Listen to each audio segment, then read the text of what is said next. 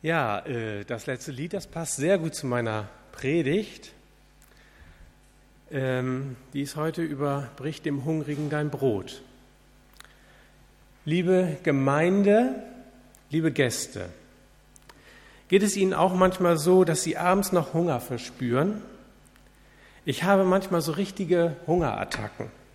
Da denke ich nur noch, ach, ich muss jetzt irgendwas Leckeres essen, irgendwas.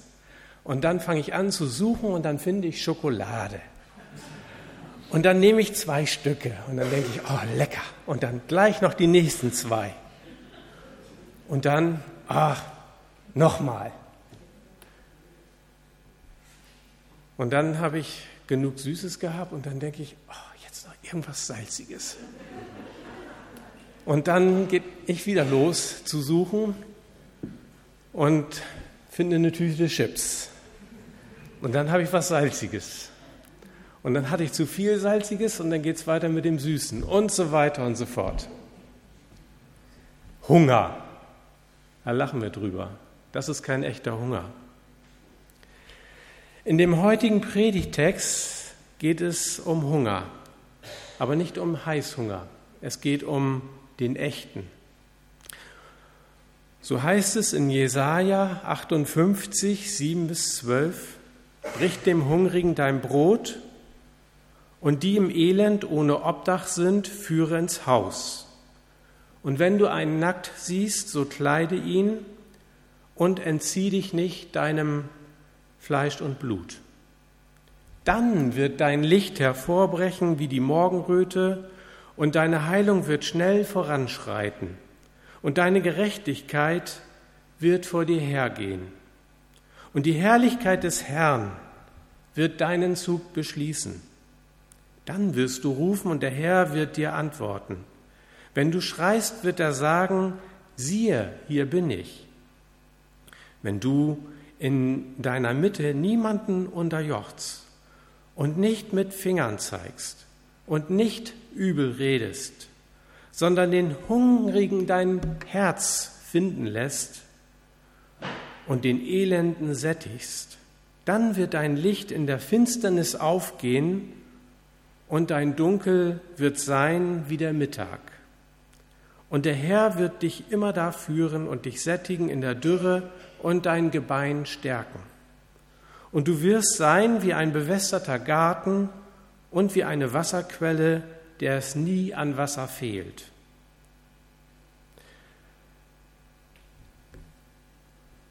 Ja, Klaus hat es eben schon angesprochen, heute ist Erntedanktag. Und der Predigtext, den wir eben gehört haben, der ist für diesen Tag vorgesehen. Am Erntedanktag danken wir Gott für die mehr oder minder groß ausgefallene Ernte. Der Dank gebührt Gott, weil er in seiner Schöpfung, weil er seiner Schöpfung das Leben schenkt, sie erhält und sie versorgt. Unser Bibeltext geht darüber hinaus, über den Dank. Er sagt, mit dem Danken ist es nicht getan. Er fordert uns auf, etwas zu tun. In den Versen vor unserem Predigtext klagt Jesaja die Leute an, dass ihr Fasten, also auch etwas, was wir als Christen tun, nur eine fromme Show sei. Da steht die Frage im Raum, wie könnt ihr mit eurem Fasten versuchen, Gott dazu bewegen, dass er etwas für euch tut, wenn ihr nicht das tut, was er von euch will? Wie könnt ihr so tun, als würde die Gerechtigkeit die Leitlinie für euer Leben sein und gleichzeitig eure Arbeiter ausbeuten? Jesaja zeigt mit deutlichen Worten auf, dass die Menschen sich zwar rein äußerlich so verhalten, als würden sie sich vor Gott demütigen, aber innerlich sind sie immer noch hartherzig und unbarmherzig gegenüber denen, die von ihnen abhängen und die ihre Hilfe brauchen. Etwas, Ende, etwas Ähnliches sehen wir auch heute. Viele bekennen sich für den Klimaschutz aber wirklich etwas dafür tun, das tun nur wenige. Und vielleicht kann man das Klima nicht schützen, aber man kann zumindest etwas dafür tun, dass es nicht so schlimm wird, wie es werden könnte.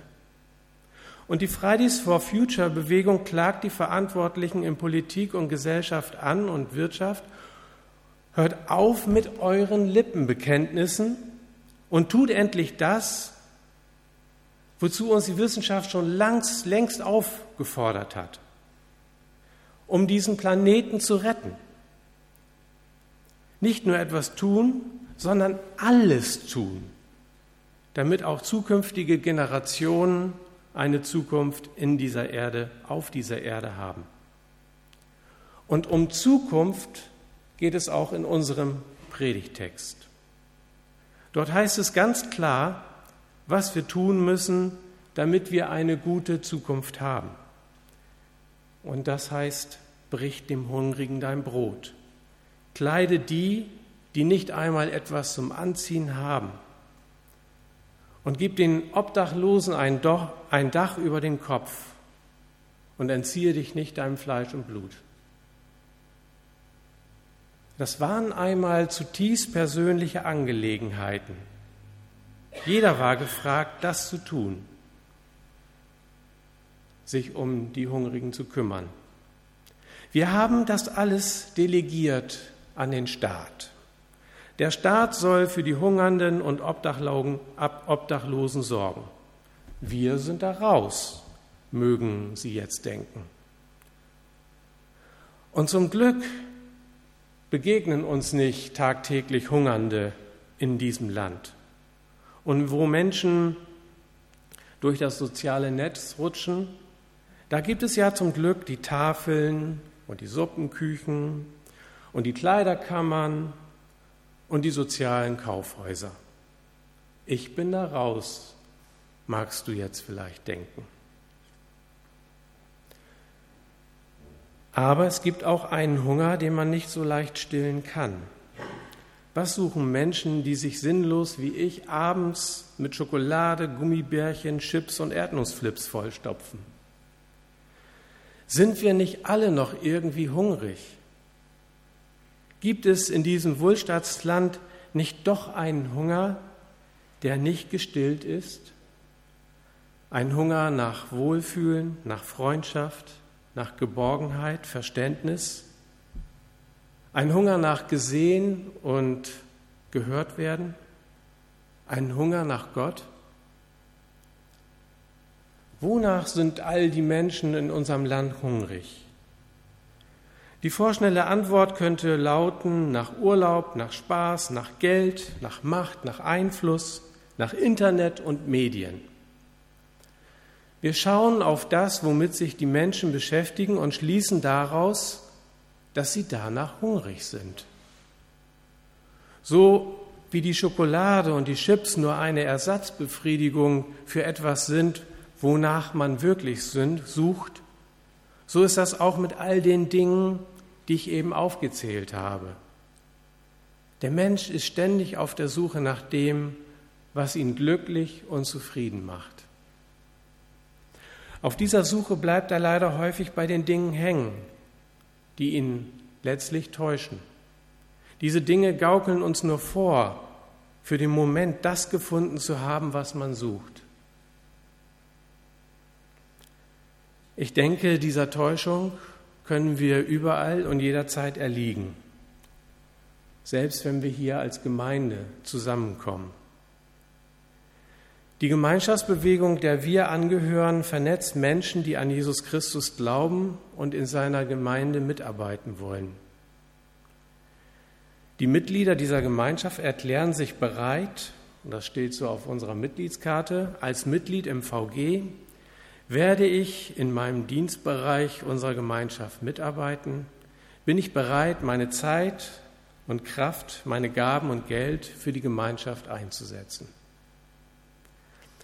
Und in der einen oder anderen Form erfüllen wir alle diese Punkte. Aber ich frage mich, ob damit euer Hunger gestillt ist. Für mich hörte sich das so an, als wollten wir uns in die Pflicht nehmen lassen. In die Pflicht für den Dienst in der Gemeinde Gottes. das ehrt jeden, der dazu bereit ist. Aber das spricht heutzutage kaum noch junge Leute an. Unsere Gesellschaft hat sich verändert. Junge Menschen fragen nicht nur nach der Pflicht, sie fragen nach dem Sinn. Sie wollen wissen, wofür sie das tun, was sie tun sollen und was es ihnen ganz persönlich bringt. Welche Antworten geben wir darauf als Gemeinde? Junge, die junge Generation bekennt sich zu ihrem Hunger und macht sich auf die Suche. Und sie sucht überall. Und sucht auch da, wo man am schnellsten irgendwas finden kann, im Internet. Aber was finden Sie denn bei uns? Aufgaben, die zu erledigen sind und die Möglichkeit, Zeit, Kraft und Geld loszuwerden? Hört sich voll cool an, ne? Oder etwa doch nicht? Was suchen Sie hier? Was sucht ihr hier? Und was bekommt ihr hier? In dem kleinen Büchlein, dieses kleine viereckige Büchlein über unsere Gemeindekultur, haben wir versucht, den Rahmen unserer Gemeinschaft weiter abzustecken. Da ist von der Kultur des Vertrauens, des Teilens, des Helfens, des Mitmachens, der Wertschätzung und Ermutigung die Rede. Wir wollen einen Raum bieten, damit man ja etwas machen kann, mitarbeiten kann, sich gegenseitig fördern kann. Und wenn man dieses Heftlein reinguckt, da kann man darüber streiten, ob uns jede Formulierung gelungen ist. Aber es geht darum, Menschen zu animieren, das Schiff, das sich Gemeinde nennt, zu entdecken. Wenn ihr mich persönlich fragt, was ich denn suche, wenn ich hier mitarbeite, dann würde ich sagen, ich suche, und vielleicht ist es überraschend, ich suche Freunde. Ich bin hier, weil ich auf der Suche nach Freunden bin, nach Freunden, die vom christlichen Glauben ergriffen sind, nach Freunden, die mich fördern und fordern ich möchte mich investieren in eine Gemeinde, die lebendig und lebensfroh ist, die nicht nur ihre Pflicht erfüllt, sondern die inspiriert ist vom Geist Gottes. Eine Gemeinde, die alles dafür gibt, dass diese Welt sich zum Besseren verändert. Ich komme zurück auf unseren Predigtext. Jesaja sagt es mehrfach in diesem Text. Wenn ihr das tut, dann wird Gott mit euch sein. Dann wird dein Licht hervorbrechen wie die Morgenröte und deine Heilung wird schnell voranschreiten und deine Gerechtigkeit wird vor dir hergehen und die Herrlichkeit des Herrn wird deinen Zug beschließen. Ein wunderbares Licht, ein wunderbarer, ein wunderbares Bild. Was Gott durch den Propheten dem Volk Gottes zuruft, das können wir auch auf die Gemeinde Jesu übertragen. Wir sollen unser Licht nicht unter den Scheffel stellen, sagt Jesus in der Bergpredigt. Es ist genau das gleiche Licht, das Jesaja wie die Morgenröte hervorbrechen sieht. Ein Licht, das nur den Beginn des Tages und damit den Beginn des Reiches Gottes in dieser Welt ankündigt. Dieses Licht bricht dann hervor, wenn wir tun, was Gott will.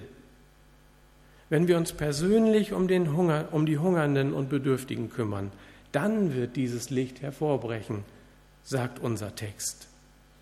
Wenn wir uns unserem Fleisch und Blut nicht entziehen, übertragen auf die Gemeinde Gottes bedeutet das, meiner Ansicht nach, wenn wir einander Freundschaft gewähren und wenn wir wie in einer großen Familie wertschätzend und liebevoll miteinander umgehen.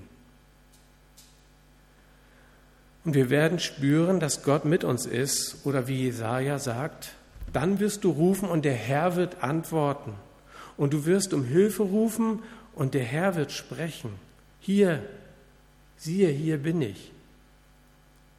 Gottes Gegenwart wird erfahrbar, wenn wir uns um die kümmern, die Not leiden. Unser Tun und die Erfahrung der Nähe Gottes bedingen sich. Wenn du aus deiner Mitte das Joch entfernst, das Zeigen mit dem Finger und die unrechte Rede und den, dem Hungrigen gewährst, was du selbst zum Leben brauchst, und satt, machst den, der gedemütigt ist, dann wird dein Licht aufstrahlen in der Finsternis und deine Dunkelheit wird sein wie der Mittag. Das sind wunderschöne Bilder. Und alle Zeit wird der Herr dich leiten und in dürren, in, im, in dürrem Land macht er dich satt und deine Knochen macht er stark. Und du wirst sein wie ein bewässerter Garten und wie eine Wasserquelle, deren Wasser nicht trügen. Welche Bilder tragen wir in uns, wenn wir an unsere Gemeinde denken? Wir müssen uns inspirieren lassen von diesen Bildern des Jesaja. Was für eine Verheißung. Sie gilt denen, die den Willen Gottes tun. Hier, hier geschieht keine Vertröstung auf die Ewigkeit. Es geht um diese Welt. Die Welt, in, denen wir, in der wir jetzt leben. Es geht nicht um Gnade und Rechtfertigung. Es geht nicht um das Seelenheil, das man sich nicht verdienen kann durch nichts, was wir tun. Es geht um die Erfahrung der Gegenwart Gottes in dieser Welt. Und diese Erfahrung ist gebunden an unser Tun. Unser Tun in all unserer Fehlerhaftigkeit und Gebrochenheit als Mensch. Unsere Gemeinde kann sein wie ein bewässerter Garten und wie eine Wasserquelle, wenn wir uns ernsthaft darum bemühen, den Hunger und den Durst der Menschen zu stillen. Und was müssen wir dazu tun? Wir müssen das teilen, was wir empfangen haben von Gott. Brich dem Hungrigen dein Brot. Das bedeutet, hab Gemeinschaft mit den Hungernden. Iss mit ihnen zusammen. Und was machen wir, wenn da noch mehr als ich Hunger haben nach Freundschaft? Ganz einfach. Dann werden wir eben Freunde. Das hört sich jetzt alles nach Happy Land an.